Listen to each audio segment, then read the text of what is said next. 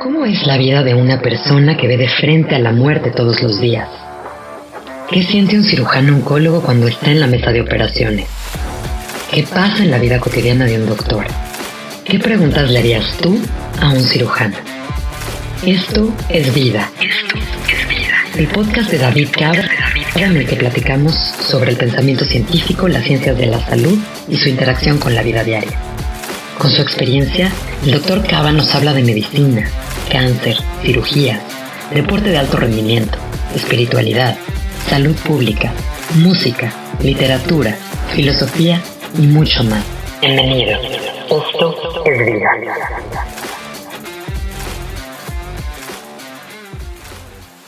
Las relaciones personales son sin duda uno de los aspectos más importantes en el desarrollo de las personas.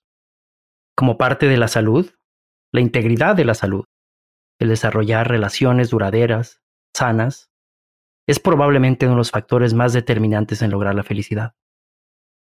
El estudio más grande que existe de la Universidad de Harvard sobre la felicidad se denomina así, The Happiness Story, un estudio que data desde 1920, donde un grupo de personas fue seguida durante toda su vida, de hecho múltiples generaciones. Y a través de muchos análisis complejos, estadística, recabar información, análisis de seguimiento y demografía, los resultados arrojaron algo para mí cautivador, sino, podría decir, determinante en mi vida, no solo como profesional, sino como individuo. Las relaciones interpersonales son el determinante número uno para la felicidad entre los individuos y para los individuos. Hoy tengo la oportunidad, el placer y el honor de entrevistar a Adriana Malvido, pionera en el ejercicio del periodismo cultural. Es probablemente una de las periodistas más impactantes cuando se refiere a lo que ha pasado en el arte, la cultura en México y cómo ha sido documentado, recabado y transmitido a través de diferentes medios. Los mexicanos debemos mucho a Adriana. Le debemos la capacidad de leer, como por ejemplo esta nueva obra de ella y de la fotógrafa Krista Curry.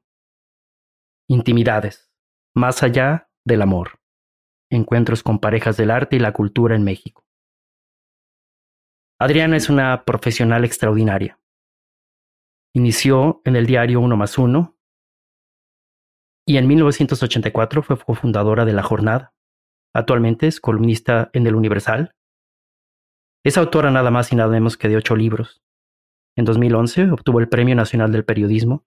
En 2018 el Premio PEN México a la Excelencia Periodística y en 2019 el Homenaje Nacional Fernando Benítez que otorga la FIL de Guadalajara. Platicar con un ícono, como Adriana, es un desperdicio si no platicamos sobre algo que a ella le ha apasionado, que es conocer a los artistas, a los filósofos, a los escritores, más allá de lo icónico, sino su nivel personal.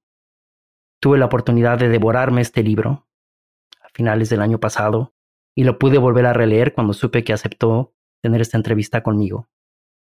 Y nos va a platicar de qué va este libro, porque este libro va de mucho arte, mucha cultura, pero sobre todo va de mucha humanidad. Adriana, bienvenida y muchas gracias por estar conmigo. David, es un placer. Yo soy la agradecida por este espacio y por la oportunidad de platicar con alguien como tú que está tan en contacto con la vida todos los días. Eh, te agradezco muchísimo la invitación y estoy aquí para platicar de lo que quieras. Platicando un poco con eh, mi querido amigo, cómplice y productor Alejandro, que ayudó con la edición y trabajó en este libro contigo, me sorprendió el contenido y lo innovador de este libro porque existe y vivimos en un mundo de sensacionalismo, en donde lo que le pasa a las personas vale más que lo que hacen. Y pocas veces este entrelace de que ambas partes son realmente apasionantes y que son realmente enriquecedoras. Y para mí eso es algo que le da esperanza al mundo, que las personas de quien deberíamos de saber su vida íntima se puede conocer a través de alguien como tú. Me gustaría que me platicaras un poco acerca de intimidades, de dónde surge la idea, y iremos desmenuzando un poco de las entrevistas y de los mensajes que yo me llevo, que básicamente son mensajes de enriquecimiento, la diversidad de las relaciones y el valor de las relaciones humanas, en este caso en pareja, pero cuando uno lee un poquito entre líneas va mucho más allá. Sí, bueno, pues eh, para mí ha sido de los libros más enriquecedores en lo personal y ha sido uno de los libros que más me he tardado en escribir. Pero creo que este libro necesitaba ese tiempo. Yo soy periodista, los periodistas trabajamos, como decía Octavio Paz, es literatura cámara, en cámara rápida, algo así decía, del periodismo, pues sí, porque hay que entregar. Entonces, es un privilegio cuando tienes el espacio de un libro como para profundizar un poco más. Entonces, mira, yo pues tengo 42 años en esto, en el periodismo cultural. Eh, como yo digo, en este oficio cada día se empieza de cero, aunque ya traes eh, el oficio, pero la verdad es que cada día te enseña algo y en el género de la entrevista sobre todo. Entonces, Krista Kauri es una eh, vieja amiga mía del periódico Uno más Uno, la primera fotógrafa mujer que dirigió una sección de fotografía en un periódico fue ella, ¿no? Es una vanguardista y ella fue la que, la que pensó en esta idea. Ella me dijo, oye, vamos a hacer este libro y se trata no de, digamos, no se trata de ventanear a la gente, no se trata de exhibirla, se trata de explorar explorar cómo funciona la creatividad en pareja. ¿Qué es lo que, la atmósfera que se crea para que una pareja de creadores o de intelectuales, de filósofos, sociólogos, eh, cómo lo viven y, cómo se enriquecen y, y, qué problemas tienen también? Porque no, desde el principio dijimos, no se trata de un libro que hable de la pareja feliz o de la pareja, este, un manual, ¿no? Para, para ser una buena pareja. Al contrario, aquí lo que encontramos es la complejidad de las relaciones humanas cuando se enfrentan eh, eh, con verdad. Eso es lo que a mí me deja este libro, que, que, que, es con verdad. No te están hablando solamente de la felicidad, sino de algo mucho más amplio, o la felicidad entendida como algo más amplio, como una plenitud, ¿no? Una vida a fondo, compartida, eh, de las más diversas maneras, como tú dijiste, ¿no? Entonces, en un principio, hicimos una lista larga, eh, pensábamos abarcar artistas, intelectuales y también incluso gente de circo, gente de circo, este, hasta, eh, ¿cómo le llaman ahora? Bueno, son enanitos, los enanitos toreros, las parejas que salen al cine. Y finalmente, después de 40 entrevistas, decidimos acotarlo a, a estas 10. Imagínate, seleccionamos las más significativas y estamos contentas con eso porque como tú dices son voces muy diversas, ¿no? Ahora, eh, David, eh, en el género de la entrevista, que es un género muy bonito, pero no es tan fácil porque eh, tienes que ganarte la confianza del otro, crear una atmósfera donde se sientan a gusto platicándote de algo tan íntimo. Y creo que nos ayudó que ya nos conocían o ya más o menos sabían de nuestro trabajo. Nos ayudó ser del pleistoceno del periodismo y que ahí habíamos estado por ahí un rato, ¿no? Y ya nos conocían. Entonces, pero sí nos sorprendió muchísimo. Eh, de, créeme, David, que salíamos de cada entrevista diciendo, ¿viste lo que nos contaron? Entonces se crea una especie como de silencio donde no hay prisa, donde hay una confianza mutua, ¿no?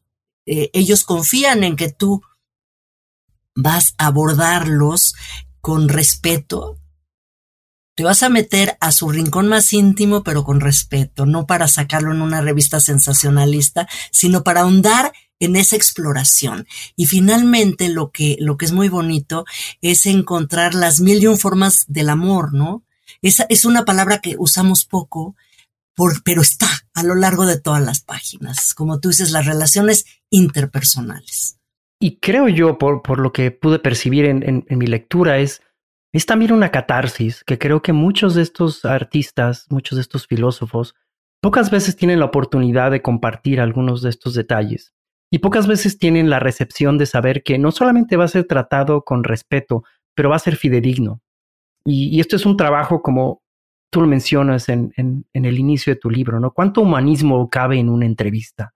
Porque, porque es algo que necesitamos, es algo que siento que como sociedad, como individuos, necesitamos y es, así sea una entrevista, en mi caso un encuentro con un paciente, en, en tu caso escribir un libro, hay, hay que escarbarle para encontrar la mayor parte de humanismo.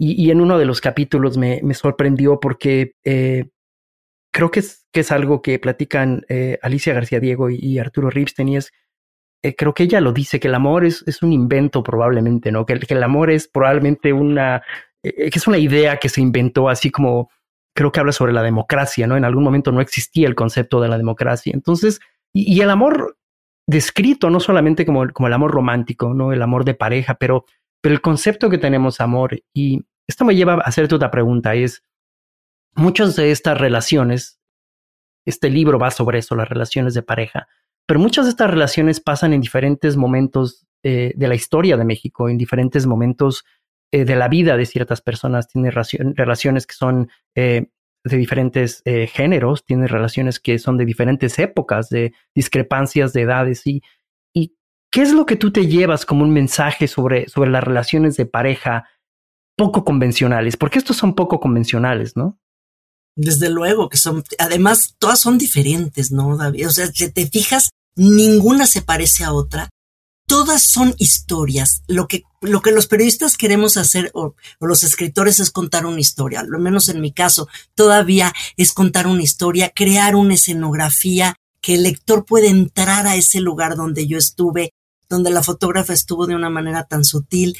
Entonces, uno quiere crear esa historia y son muy diferentes. Como tú dices, hay momentos muy catárticos. Eh, cuando presentamos el libro en México, en Gandhi, después fuimos a casa de Sara Sefcovic y Carlos Martínez Azad, y Sara me decía, no puedo creer que te conté todo lo que está ahí. ¿A qué horas te conté todo eso? Entonces, pues sí, es el chiste de la entrevista, que se crea una conversación. Entonces, ¿con qué me quedo? Con ese rescate de la conversación de largo aliento. No la entrevista rápida, no quiere sacarle una declaración. Son vidas demasiado ricas como para que se queden en declaraciones, sino ahondar y como tú dices, en un momento muy importante de México. Una satisfacción que me queda es saber cómo encontrado que sí es el amor, pero va mucho más allá del amor de la pareja. Es la complicidad, es el respeto, es el compañerismo, eh, a lo mejor ya no hay amor romántico, pero hay una gran complicidad, ¿no? Eh, lo ves en, en todas las parejas y hay un gran respeto por el otro. Hay acuerdos a veces, son poco convencionales porque hay acuerdos, hay relaciones abiertas incluso, ¿no? Que lo cuentan. Y, y a mí me impactaba que me lo contaran, pero me dio mucho gusto. Es que eso somos también. Y en un momento como el que estamos viviendo en México, donde lo que predomina en los contenidos son la violencia, la, eh, eh, el enfrentamiento, la polarización, de repente encuentras estas personalidades y dices, esto también somos. Estos artistas de esa calidad también somos México y también lo somos ahora mismo, ¿no? Entonces, es como la historia contada de otra manera, la historia del arte, como tú dices, eh, cuando tú lees eh, a Rina Lazo y Arturo García Bustos, dos muralistas, ¿no? Ella, alumna de Diego Rivera y el de Frida Kahlo, te cuentan el muralismo desde dentro y las y además eh, algo muy interesante es que cada persona tiene la película de su vida y a veces no están de acuerdo. Ellos dos a veces recuerdan distinto un mismo episodio, como cuando Rina está en la cárcel, ¿no? Entonces eso es muy interesante. Y, y tocas algo, algo bien especial y es, eh, y es los espacios que, que, se dan. Y yo noto, aparte de todas las cualidades y virtudes que describes, noto una profunda admiración. Eh, en el caso de Carla Hernández y de, y de, Rafael Cauduro, ella habla del personaje, ¿no? Ella habla de, de no sé si me enamoré del personaje o me enamoré del hombre, ¿no? Y, tú notas esta discrepancia entre el hombre y el personaje. Y cuando uno habla del eh, maestro Cauduro se da cuenta de algo. Él, él crea espacios donde ya no hay más espacio. Él crea fondos, él crea de alguna forma, geométricamente podría decirlo, un mundo diferente en un espacio físico muy corto. Y me pareció fascinante entender que esto se ve reflejado en su vida personal. Es una persona que logró esa tridimensionalidad de su vida personal tal cual fue su obra, ¿no? Y lo pongo a él porque eh, platicábamos antes de la entrevista, es alguien que, bueno, por lo menos en, mi caso, eh, tocó mucho mi vida con, con, su obra, ¿no?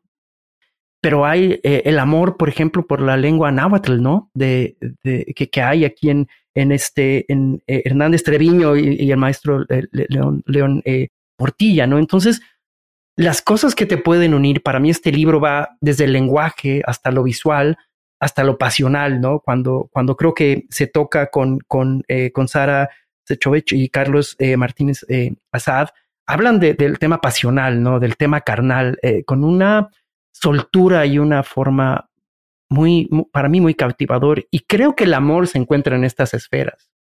Revoluciona a través de esas esferas. Entonces, ¿Qué aprendiste tú respecto a las relaciones humanas, aparte de estas, de, estas, de estas cosas que tiene que haber respeto, amor, todo esto? Y, ¿qué, aprendiste tú de la complejidad de las relaciones humanas, de los tiempos, no? Pues que, que puedes, eh, yo creo que es, eh, y se extiende más allá de una pareja, ¿no? Que no tienes que ser igual, que la sensibilidad, la, educación en las sensibilidades es muy importante para poder entender al otro, ir más allá de, de la idea y ser sensible para acercarte, ¿no? Y que esa cercanía con el otro, que la verdad, este oficio a mí me lo ha regalado, por eso pues García Márquez decía que es el oficio más bonito del mundo y creo que los que lo hacemos estamos de acuerdo, si no, no estaríamos aquí, ¿no? Pero entonces, ¿qué aprendí? Pues lo que aprendo siempre de las entrevistas, que cada ser humano es un mundo. Y hay una riqueza en cada persona. Lo que la hace persona es, em, es, es todo un misterio. Además, esa parte misterio es muy importante también. Y creo que eso eh, forma parte de las vidas y de las relaciones humanas y las relaciones eróticas. Eróticas hablando de eros, de amor, ¿no? Eh, siempre hay una parte de misterio y aquí lo hay todavía. Tú veías que en ellos todavía hay algo por descubrirse, que no está del todo acabado el conocimiento del otro. El otro como al, lo más fascinante del mundo. Eso lo decía nuestro maestro Richard Kapuscinski, que fue un gran, gran periodista polaco, y decía el otro como lo más importante del mundo.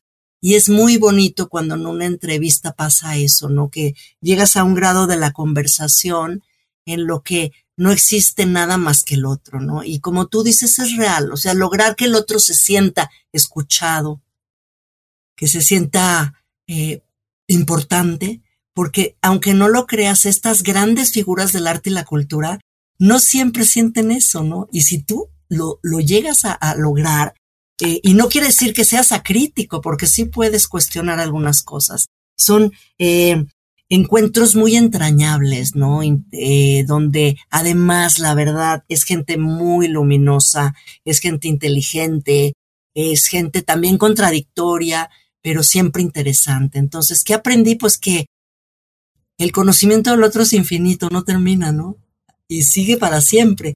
Entonces, Ah, como periodista a mí siempre me ha fascinado las personas y me ha fascinado la entrevista, como la investigación y me parece, eso se lo aprendí mucho a Cristina Pacheco, la gran periodista que tiene tanto respeto por un gran pintor en su estudio como por un artesano en la calle. No es el mismo respeto hacia el otro. Entonces, pues, entre muchas otras cosas eso aprendí, ¿no? Y de que cada texto hay que dar todo. La verdad es que a estas alturas, ya cuando llevas estos años, si vas a hacerlo, lo haces bien o no lo haces, o por lo menos tienes que dar todo lo que está dentro de ti. Y quizá eh, por eso nos llevó tanto tiempo también. Tenía que madurar, tenía que crecer. Y además es un proyecto que hicimos Criste y yo como un proyecto propio, no había un encargo. Este, otros libros que yo, libros míos que quiero mucho porque cada uno uno lo quiere mucho como un hijo, ¿no? Pero a veces pues han sido un encargo, una sugerencia. Esto fue de nosotros. Nosotros lo cocinamos, nosotros lo, lo vivimos.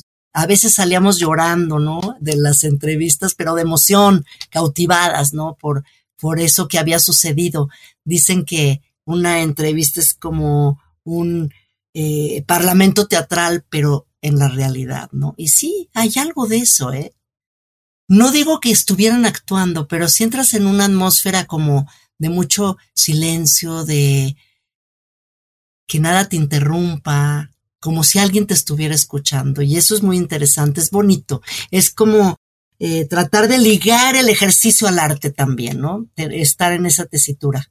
Y, permitirles a ellos, eh, al, final, una de las cosas que a mí más me llaman la atención de, de los retos que tienen parejas eh, de esta índole es, es el tema de la creatividad, ¿no? Estas personas traen a la mesa una creatividad innata, una creatividad que es parte de su entender de una realidad y cómo esa creatividad puede ser el, el, el mejor aditamento a una, una relación, pero también puede ser, eh, puede ser jugar contraparte, ¿no? Y, y te puedo decir esto que tú hablas, ¿no? De un, de un, de un tema teátrico, de este, de este silencio que hay. Y creo que cualquier persona que, que hables eh, sobre su, su quehacer diario cuando se, se convierte en una pasión o se convierte en algo que te define como persona, en mi caso es, es lo que hago, que es la cirugía.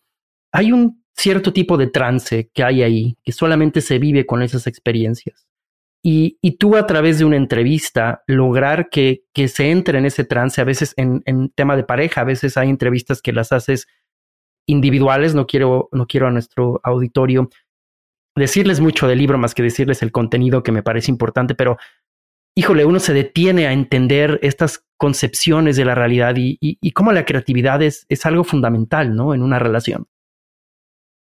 Definitivamente creo que es el tema, lo has tocado, ¿no? Es eh, la creatividad no solo en la tarea eh, artística, en la tarea intelectual, sino en la vida diaria. Cómo hay personas que se proponen hacer de su día, digamos, una obra de arte o un ensayo, pero que sí lo piensan así, que, que viven la vida con esa intensidad, desde que toman el café en la mañana y cómo te lo platican, ¿no? Hasta cómo eh, se, se, despiden en la noche, ¿no? A mí me fascinó cuando Ascensión me decía que, que León Portilla se iba a, a dormir agotado de tanta alegría, ¿no? Por ejemplo. O ella, la manera, eh, la relación que tiene Ascensión con los libros. Si tú ves cómo los acaricia y cómo habla del lomo y cómo habla del papel, es una relación sensorial impresionante, ¿no? Y bueno, o cómo se abren a las situaciones humanas de todos nosotros. Por ejemplo, Ángeles Mastreta habla de su epilepsia, pero lo habla como parte de la vida y lo que y lo que la epilepsia ha sido en la pareja, porque te cuento un episodio muy lindo, ¿no? Cuando Héctor Aguilar Camín va por ella a Nueva York, porque tuvo un, un episodio muy fuerte de epilepsia, y, y, te lo cuenta, y es ahí donde dices mis respetos, ¿no? Están poniéndose a nuestro nivel. Entonces, eh, pero haciendo de la vida una obra creativa. Tienes toda la razón. Creo que es el tema. Y ahorita me acordé, no está en el libro, pero me acordé de una frase que leí de Chabela Vargas, que me encanta Chabela Vargas, y decía, el amor no existe, el amor es el invento de una borrachera. Entonces, Nadie más lo pudo haber dicho más que Chabela, ¿eh? Exacto. Pero si tú lo analizas, es eso, es el trance, es el, el, el, la inspiración, ¿no? es más allá del alcohol, es una, puede ser una borrachera creativa, intelectual, y cuando, cuando yo escuchaba a Carla y a Cauduro discutir sobre la autoría de las obras y el reconocimiento, que yo creo que es el momento cúspide, y no lo voy a contar de esa entrevista, cuando ella quiere ser reconocida, es maravilloso. Eh, ¿Sabes por qué es maravilloso? Porque es real y está poniendo está compartiendo, está poniendo en común algo que sucede en muchísimas parejas, sean artistas o no. Reconóceme lo que yo hago. Quiero que me veas como tal, ¿no? Y él no se atreve a decirlo. No le pone palabras. Qué importante es la palabra, ¿no? A ella le hubiera cambiado la vida tres palabras. Además que, que cuando tú escuchas, porque yo parece que, lo, si lo estuviera escuchando, la narrativa de del aprendizaje que ella tuvo del maestro Cauduro, ¿no? Como él no tenía la paciencia para enseñar, pero le dijo, quédate aquí a ver, ¿no? Y ella eventualmente logró impresionarlo con, con, con, lo que no le aprendió, sino con lo que él vio de su trabajo. Y, y tocas un punto bien importante de esto y es los estigmas que hay sobre la salud en, en, estas, en este tipo de, intercambios y de parejas. Ella, eh, Carla habla de, de, del tema de su depresión y lo habla como un factor, si no determinante, un, factor importante en su relación. Habla probablemente de pues algunos trastornos que pudo haber en, en su vida y en su familia, ¿no? Y, y, y no sé si te has puesto eh, a pensar esto, Adriana, pero si tú ves las edades de las personas que entrevistaste, son personas longevas. Y la creatividad es un determinante importantísimo para la sanidad mental y la salud, ¿no? Entonces, digo, no, no puedo, como científico, no te puedo decir que tengo una muestra adecuada, pero te puedo decir que hay un libro donde las personas que entrevistas, excepto Carla, que creo que murió muy joven, ¿no? Que sin recuerdo, eh, pero la mayoría han logrado llegar a eh, edades que consideraríamos de un adulto mayor, que creo que eso se tendría que cambiar. Tampoco otro estima que no me gusta, un estigma que no me gusta, pero no puedo yo atribuir esta salud a otra cosa más que a esta actividad intelectual, ¿no? Totalmente de acuerdo, este David. Mira, y se me viene a la mente un, una de las entrevistas favoritas, la verdad, es la de Vicente Rojo, ¿no? Y, y Bárbara Jacobs. Es una pareja que se hace pareja, ya no sé si decirles mayores, ya maduros, ¿no? Pero el, el nivel de relación entre ellos en la creatividad, fíjate cómo Además, bueno, eh, Vicente Rojo casi no daba entrevistas. Yo lo conocí hace 40 años y la primera vez que yo empezando fui a entrevistarlo me dijo, ay, ay, pon lo que tú quieras y dices que yo lo dije. Le dije, no, maestro, ¿cómo cree? No? Entonces, muchos años después llego y él es capaz de hablarme de lo que siente por Bárbara y, y, y, y ellos se miraban a los ojos mientras hablaban. Eso es muy impresionante, ¿no? Y se ve, y le decía, tú me has dado esto. Y ella le dice, desde que estoy contigo tengo un espacio propio para escribir y tú te preocupaste de que yo tuviera un mi estudio y te preocupas de que yo tenga el tiempo para escribir. Eso es maravilloso, ¿no? Este, ese es el enamoramiento también creativo, ¿no? Él le importa que ella escriba y le da el espacio y no, no es él el artista, son los dos y, le dice, vámonos a Cuernavaca para que tú puedas escribir. Y eso es maravilloso, ¿no? Entonces lo que tú dices es muy cierto. El, el hilo conductor de sus vidas es la creatividad y el arte y la imaginación. Entonces están hablando de libros, están hablando de Alicia en el País de las Maravillas y están hablando de música, pero ese es como un nivel de diálogo muy profundo, muy bonito. Y, además, cuando tú hablas de este constante redescubrimiento y, y enamoramiento, hay un factor muy importante y creo que no, no lo podemos negar y te digo, me traiciona el científico en mí, pero ¿qué mayor borrachera de adrenalina, dopamina, oxitocina que escuchar a la persona que admiras, que quieres, crear algo nuevo constantemente, sorprenderte con un punto de vista, entenderte con un argumento. Y, esto es algo que, por lo que puedo entender, es una, es una constante podríamos decir hasta adicción a esta relación, ¿no? Es, es lo que traen a la mesa, que nace desde una amistad, como tú dijiste, ¿no? Jacobs y, y, y Vicente Rojo empezaron con una discrepancia de edad importante y empezaron con una amistad. Él te habla también de, de cómo, eh, cómo el, el, tema del, hasta del cortejo transgeneracional fue, fue diferente, ¿no? Claro. Entonces, este, esta, esta borrachera, yo creo que es una borrachera fisiológica. Existe cambios en tu cerebro cuando tú estás viendo al maestro Cauduro pintar, ¿no? Por eso separar el individuo del maestro es, es complicado, pero la sensación es lo mismo, tu cerebro se confunde porque estás sintiendo lo mismo, ¿no? Ay, no, dices, y es creo, y lo he platicado con Alejandro Tucent, lo hablamos en la presentación, es un momento muy importante cuando Carla me dice, de Cauduro como hombre, como pareja, yo te puedo decir pestes, porque así me lo dijo pero el pintor, y dice, si, si hay Dios, está en esas manos cuando pintan. Entonces, empieza a hablar de Cauduro como artista, y es muy es muy poético, se acerca a la poesía, ¿no? Y entonces es en, es en esa parte de ella que ella puede relacionarse con él.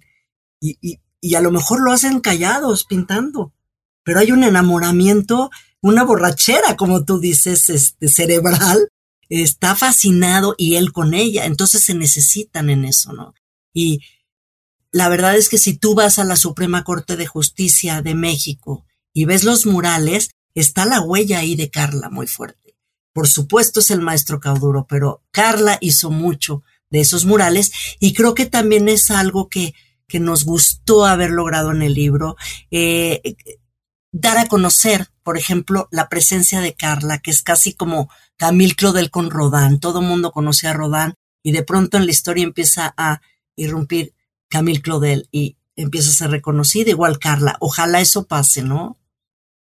Y, tú ves en, esos murales la fisonomía de Carla expresada en diferentes, eh, en diferentes eh, figuras, ¿no? En diferentes, eh, diferentes, literalmente figuras humanas, mujeres, y tú ves muchas cosas de, de Carla y, y creo también que, que los tiempos no le hicieron la justicia que merecía Carla, ¿no? Al final, tú lo has vivido durante décadas, un mundo en general de hombres, ¿no? Un mundo donde donde hasta el trabajo de, de la pareja o de la mujer es, es, enaltecer al hombre para que el que figure sea él, pero pero a mí me, fascinó descubrir, digamos, esta parte progresista donde creo que, no quiero decir al final, pero al final, sí, Cauduro reconoce a Carla como una cómplice de su capacidad artística.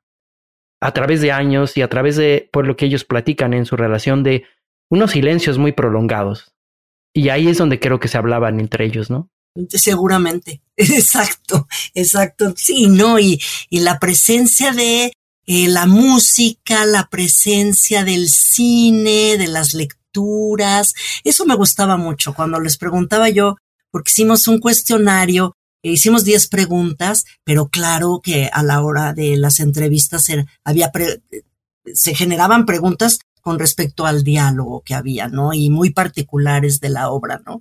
Pero tú te das cuenta que toda esta gente se nutre mucho de música, de poesía, de yo no sabía que Vicente Rojo eh, le fascinaba Alicia en el País de las Maravillas, o que Liliana Felipe y Jesús Rodríguez eh, se iban al jardín de su casa a leer en voz alta las mil y una noches en las tardes, ¿no? Entonces es con razón. Es gente que está alimentándose nutriéndose de algo muy rico todo el tiempo, ¿no? Entonces no es gratuito el talento así artístico, lo que sacan, sino que viene de todo ese alimento y cómo lo comparten y lo digieren, ¿no? Es muy bonito.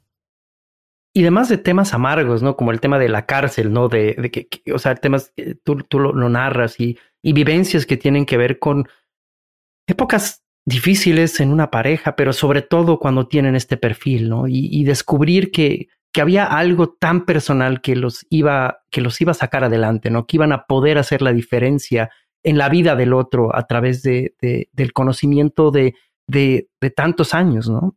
Que, que, solamente te lleva esta complicidad. Y ese, en el caso de Rina Lazo y Arturo García Bustos es muy interesante, ¿no? Porque eh, estás frente a una pareja de dos instituciones del muralismo que de pronto tocan el episodio de la cárcel y lo recuerdan de una manera totalmente distinta, ¿no? Ella le dice, es que tú no me visitaste la cárcel. Y él le dice, yo sí te visité, yo te llevaba las cobijas. Entonces dices, claro, cada quien tiene grabada la película de su vida y no coincide, pero aún ahí siguen. Y eh, en esta pareja en particular es una época eh, de un gran renacimiento cultural, pictórico, y como ella dice, todo era México. Ella nace en Guatemala, pero se viene a vivir a México y se enamora del país, y dice, todo era amor a México, y eso los une también. Entonces eso, eh, pero es de verdad, no es un dogma nacionalista, es lo ves que, que es, y, y, y lo ves en su pintura, lo ves en su obra, cómo se acompaña, ¿no? Y dice, íbamos por todos los pueblos descubriendo quiénes éramos, ¿no? Entonces, me da gusto que lo veas tú también, porque son diferentes generaciones, como tú dices, longevos, que, que crean hasta el último momento, ¿no? Yo me acuerdo a León Portilla en el hospital hablándome de sus memorias. Él estaba ya desahuciado y él me hablaba, decía, es que tengo que, estoy haciendo mis memorias, Adriana. Y yo decía, no puede ser, este hombre está saliendo de terapia intensiva.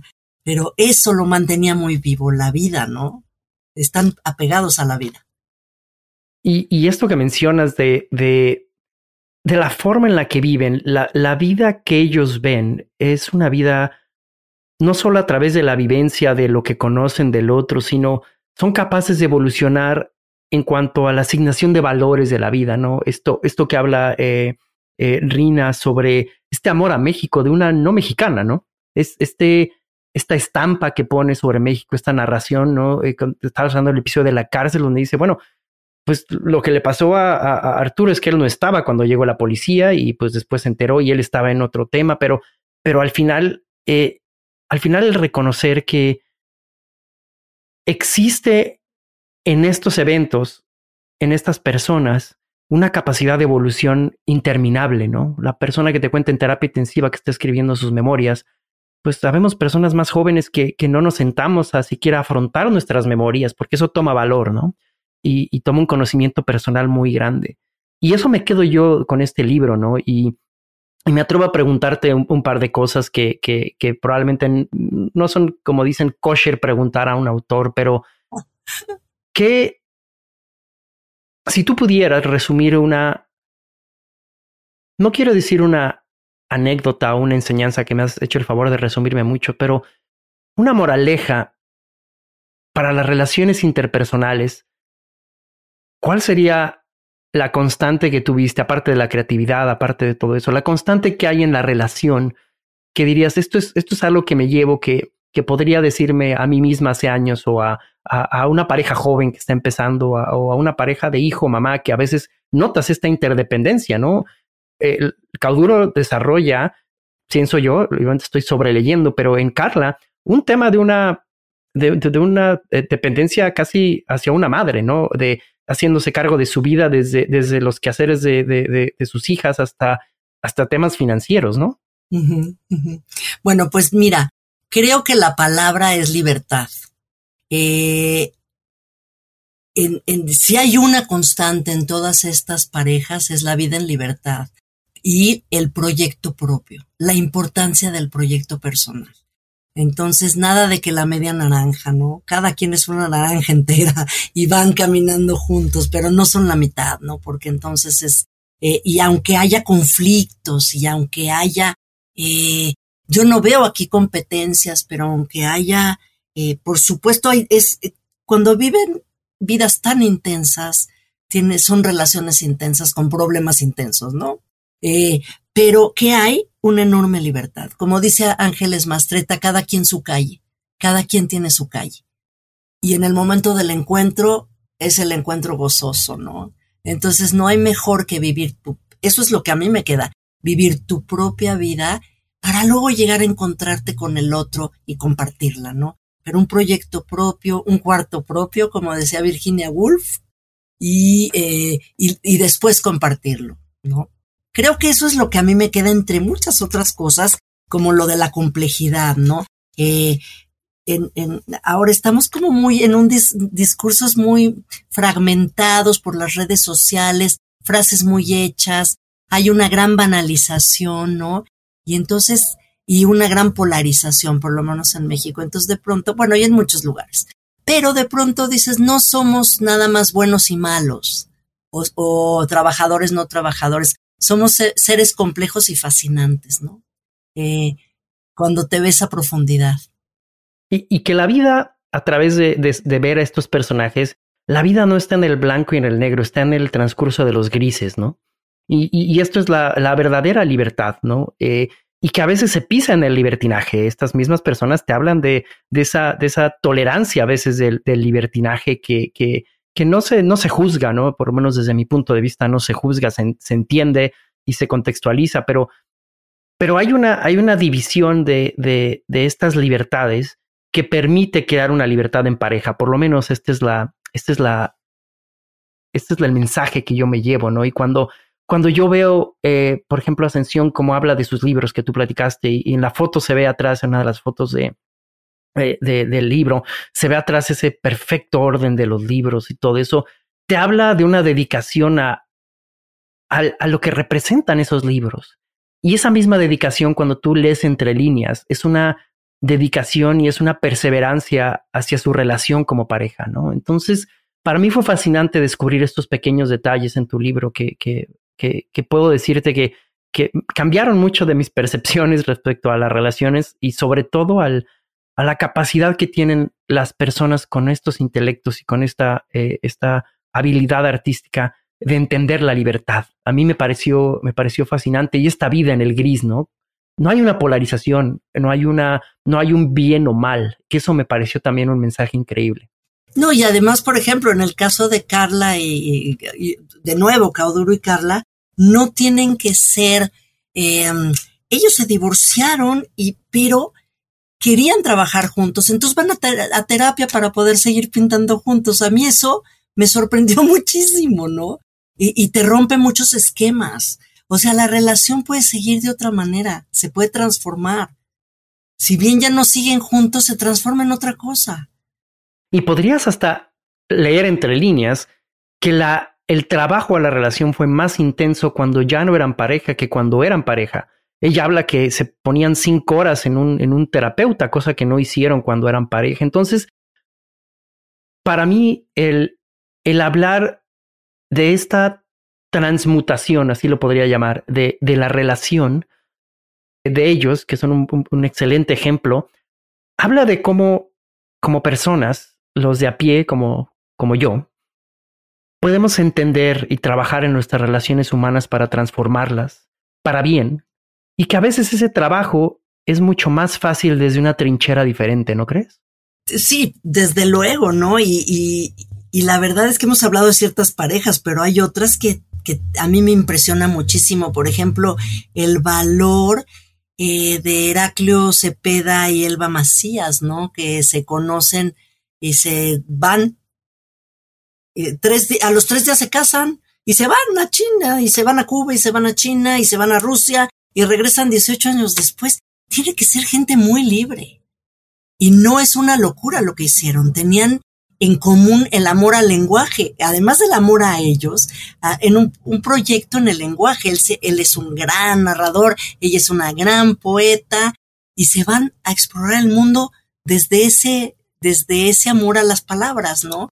Entonces dices que valientes, porque irte tantos años a países tan distintos, a encontrarte con el otro y encontrar ese amor común por la literatura es muy bonito. Y lo mismo pues pasa con Alberto Ruiz Sánchez y Margarita de Orellana, ¿no?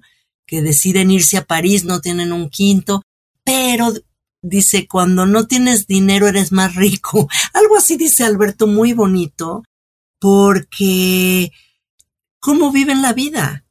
Vendiendo no sé qué pósters, creo que vendían carteles, pero tenían a los mejores maestros, ¿no? En la universidad. Entonces eran ricos de otra manera. Y también. Y eso es el valor de esa relación, ¿no? Que la riqueza e, existe en el trabajo que se pone hacia eso, ¿no?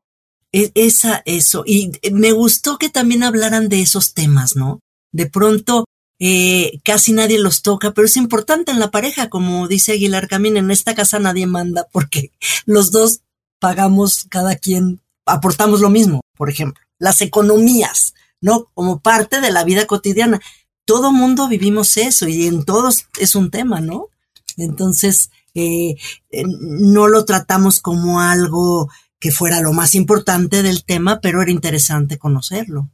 Y eso es lo que también es fascinante de las entrevistas, porque eh, platicaba yo al principio que todas estas entrevistas transcurren transgeneracionalmente, ¿no? Hay, diferentes generaciones de artistas, todas caben, la mayoría, ¿no? En la, en la probablemente la primera y segunda parte del, siglo pasado, claramente, pero, pero hay algo que a mí me, me hizo pensar mucho y es, podría decir que estos conceptos que ahora consideramos muy progresivos, ¿no? Muy, muy adelantados, pues existían y existían probablemente de otra forma, sí con diferentes estigmas, con diferentes cosas, pero cuando uno habla, por ejemplo, de la relación de, la relación de, Liliana y Jesús, ¿no? Cuando uno habla, habla sobre eso, ¿no? Cuando uno habla de esta relación que habla Aguilar Camín, dice, bueno, el dinero es un factor en una pareja, esto, esto se cuestiona, pero él lo dice desde, desde haberlo vivido, ¿no? Él, él le da el mismo peso al, al, valor de su pareja, no siendo un macho, ¿no? No siendo una persona que dice, bueno, yo traigo la lana y yo soy esta persona. Entonces, e, ese tipo de conceptos se tocan una y otra vez en, en este libro que me parece fascinante como tú podrías pensar que estás hablando de parejas que pues que se casaron hace seis meses, hace un año, eso de se fueron a vivir sin un quinto, diría sí, eso pasa mucho con la cultura de hoy, que es que no, no, no es, no es eso, ¿no?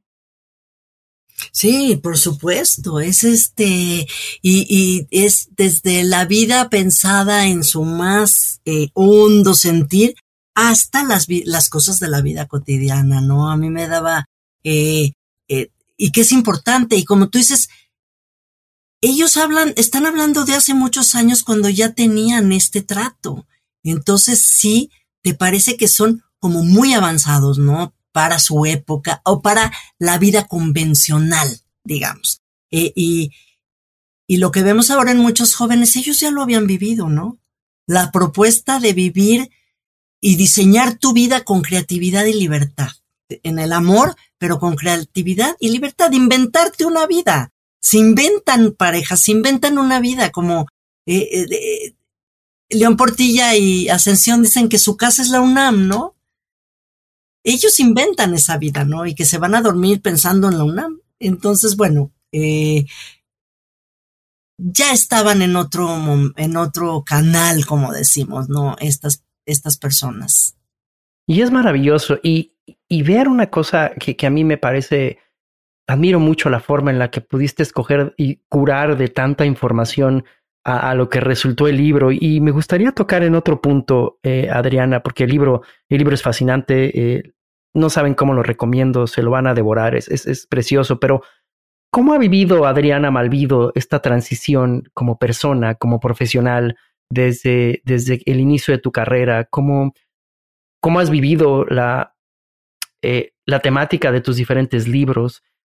¿Cuál ha sido ese proceso para ti? Porque puedo notar en tus entrevistas que es, es como si fuera un proceso acompañado, como estas películas que uno ve el paralelo de, mientras, sabes, como Amores Perros, ¿no? Que uno ve el, paralelo de las vidas, ¿no? Hablando, por ejemplo, de, del cine, ¿no? De Rimstein. Entonces, cosas como, ¿cómo ves tú ese paralelo en la creación de, de tu obra, tu papel en la cultura como comunicadora? Platícanos un poquito más de eso, me interesa mucho.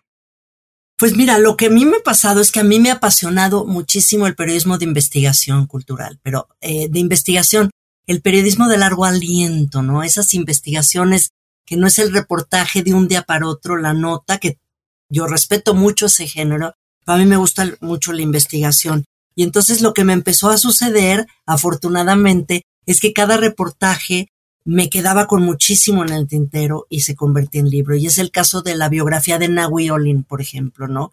Que creo que es el libro que hasta ahorita, pues, es muy impresionante porque salió hace 28 años, pero las jóvenes de 20 de hoy eh, les encanta el personaje, lo siente, se identifica quizá más que mi propia generación cuando saqué el libro por primera vez, se ha ido reeditando y lo, lo he ido actualizando, ¿no?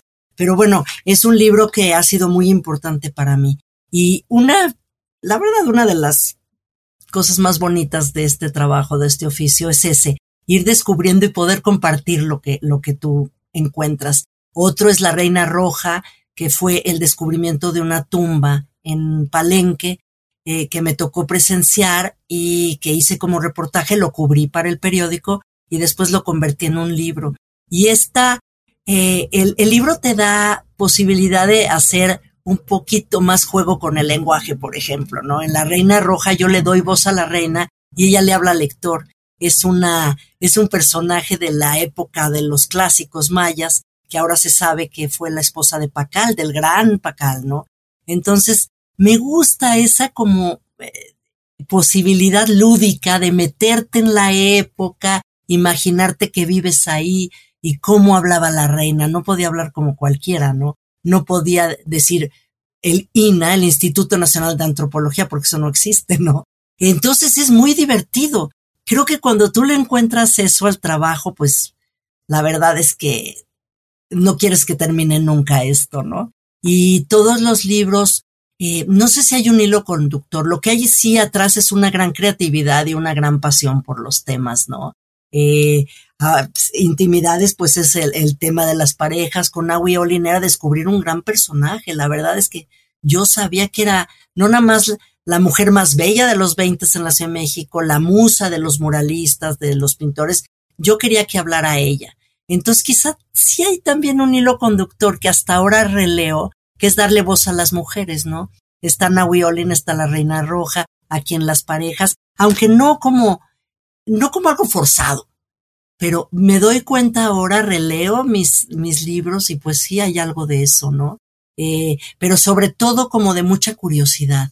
Y entonces te das cuenta que pues estamos llenos de historias, ¿no? Y decía Alessandro Barico, que es uno de mis escritores favoritos, dice, mientras tengas una buena historia y alguien a quien contársela, nunca morirás, ¿no? A mí siempre se me queda eso, ¿no? Cuéntala, cuenta la historia.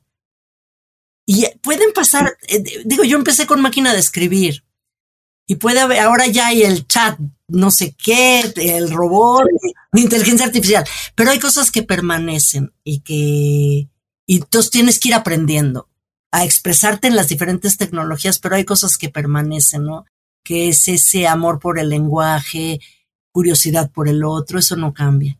Entonces, no sé si te contesté, David, pero me super contestaste, porque además tocaste un punto que para mí es bien importante, porque dices algo, algo que es muy valioso y es, esto no es forzado, ¿no? Y cuando uno se remonta a sus clases de civismo ahí en la primaria y cuando te dicen o te por primera vez te, te, presentan el concepto de justicia, te hablan de darle a cada quien lo que merece, ¿no?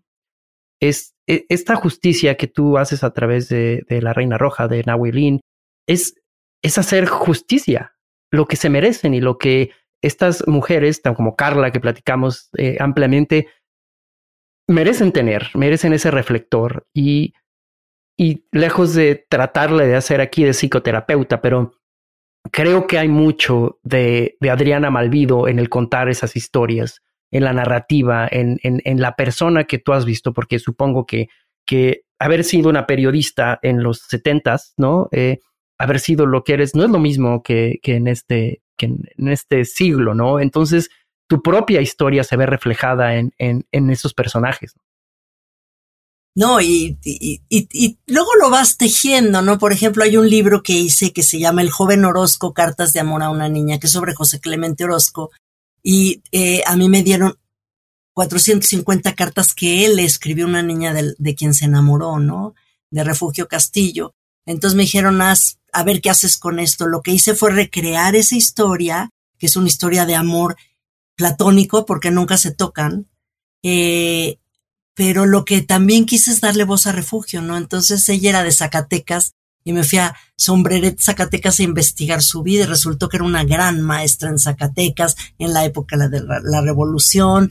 Entonces sí, hay que escarbar y siempre que escarbas es como en las personas, las historias como en las personas y tú lo debes de saber muy bien. Entre más escarbas, más encuentras y todo el mundo puede ser, tener una historia fascinante si la sabes contar o si, ¿no?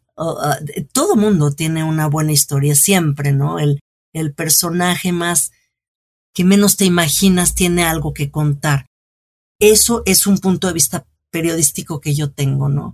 Eh, otro de, de, los libros que a mí me cambió la vida cuando lo hice fue el de los náufragos de San Blas que me salí de la esfera del arte, bueno, según yo, ¿eh? Que, y me abrió el tema al medio ambiente, que fue trabajar con tiburoneros, ¿no? Esos náufragos que se perdieron en el océano durante nueve meses. Y me fui a San Blas a, a, a conocer su mundo, a entrevistar a sus familias, a conocer cómo es el mundo de los tiburoneros. Y pues ese es un regalo del periodismo, poder hacer eso, ¿no? Recoger las historias de los pescadores y dije, si ellos se pusieran a escribir, serían premio Nobel, porque las historias que tienen con el mar y la gran capacidad de narrar que tienen de verdad es impresionante. Yo casi, casi que transcribí las entrevistas, ¿no? Están muy relacionados con el lenguaje oral y con la tradición oral, hacen corridos de todo. Entonces son casi que poetas que van caminando en la calle y este, nada más es tener los cinco sentidos para, pues para captar eso, para verlo y buscarlo, ¿no? Y tener la cara dura a veces para interrumpir vidas y quererle sacar su historia, pero pues bueno, de eso se trata esto, ¿no? Y, y la verdad es un oficio que vives 24 horas al día. No dices, ya descansó la periodista, ahora voy a hacer esto. Es, es, es una pasión y es un vicio, ¿no? Pero bueno, pues es una, es un privilegio. ¿Y, qué somos si no somos historias, no? Eh, hace poco me hacían una, entrevista de eso, ¿no? Sobre, eh, en mi caso, el, el, el, tema del humanismo en la medicina, en el trato hacia los pacientes, ¿no? Y, y estábamos platicando que eh, cuando uno se acerca a las personas a través de su historia o trata de conocer a su historia, no hay forma de no desarrollar empatía, no hay forma de no tener compasión, ¿no? Y, y te platico un tema que, que, me viene a la cabeza. Tengo la oportunidad de, de tratar a un, un, paciente mío. Él tiene 84 años, está casada con una, con una mexicana. Él vivió en Coyoacán y es un escritor, un profesor de, de la Universidad de California, americano, pero domina cinco idiomas. Una persona fascinante, ¿no? Y, y él es una persona que, eh, que platicamos mucho sobre libros, platicamos sobre cosas y él conoce a Elena Poniatowska, ¿no? Y en mi consultorio, ¿no? Entonces empezamos hablando de Coyoacán, así fue nuestro primer, nuestro primer encuentro. Y afortunadamente es un hombre eh, con unas capacidades intelectuales impresionantes, pero el otro día me trajo uno de sus libros más viejos, un libro de 1920 de filosofía eh, en España, y yo le regalé hace poco un par de libros y la relación que yo tengo con él he sido muy afortunado porque cada encuentro eh, es una pequeña entrevista de una vida. Y él tiene tantas historias que contarme y soy tan privilegiado de no solamente tratar al paciente, sino de ver la historia detrás de una persona que, que se escribe con, con Elena Poniatowska en un consultorio que un médico de a pie como yo, ¿cuándo se iba a imaginar que iba a tener una relación de intercambiar libros con alguien, no? Pues es que seguramente sabes escuchar, ¿no? Creo que sí creo que me doy cuenta que sabes escuchar y es algo que se agradece mucho en los médicos, pero también en cualquier, en, cualquier persona. Y creo que hemos perdido un poco esa capacidad de escuchar al otro, pero de verdad, sin prisa, escucharlo hasta adentro, ¿no? Escuchar su corazón también. Y a mí eso, pues eso es lo principal, yo creo que te enseña el periodismo, ¿no? O la escritura, saber escuchar al otro. A veces eh, me ha pasado a mí que estoy entrevistando a alguien y si llevas un cuestionario muy rígido a la hora de transcribir, dices, ¿por qué lo interrumpí? Si me estaba contando algo maravilloso yo lo interrumpí, no lo estaba escuchando, estaba más preocupada por lo que yo iba a decir o preguntar. Y son cosas que se aprenden pues todos los días, ¿no? Y también de las lecturas de otros periodistas. Elena Poniatowska tiene un, eh, una colección de libros que se llama Todo México, que son todas las entrevistas que ha hecho, que, que bueno, es una maga para la pregunta, ¿no? Y para la escucha. Y a la hora de escribir, te entrega al personaje y pues entonces eh, de eso se aprende mucho de la lectura, ¿no? Y de escuchar a los otros.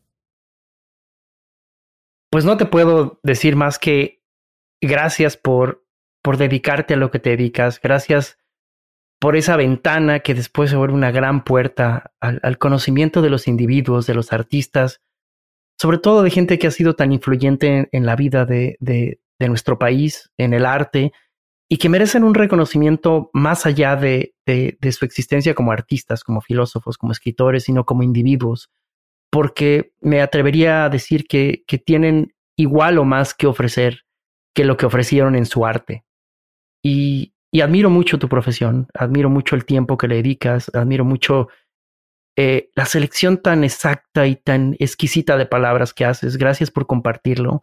Eh, estoy eh, muy honrado de que te hayas sentado a platicar unos minutos conmigo y agradecerte que, que nos des la oportunidad de entender que la vida y la salud van más allá de cualquier cosa que tenga que ver con lo que conocemos sobre eso, sino lo de más adentro. La intimidad es lo que te lleva a conocer, a vivir, a ser feliz y a entender al otro, ¿no? Sí, no, pues yo te agradezco muchísimo a ti, David, estas preguntas, esta atención que pones en mi trabajo. La verdad es que eh, eh, me halaga mucho, me honra muchísimo esta conversación tan profunda, tan bonita y pues estoy aquí para, cuando quieran, continuar esta conversación. Me va a encantar tenerte y para todos, eh, Adriana Malvido pueden encontrar sus obras en todos lados. Hoy platicamos sobre intimidades, más allá del amor, encuentros con parejas del arte y la cultura de México, las fotografías de Cristina Cowrie. Muchas gracias, Adriana. Te deseo que continúes dándonos tanta felicidad, mucha felicidad y salud para los tuyos. Y nos vemos pronto. Claro que sí, David. Muchísimas gracias. Gracias por escucharme. Mi nombre es David Cava. Bienvenidos a Vida. Vamos a compartirla juntos. Esto es vida.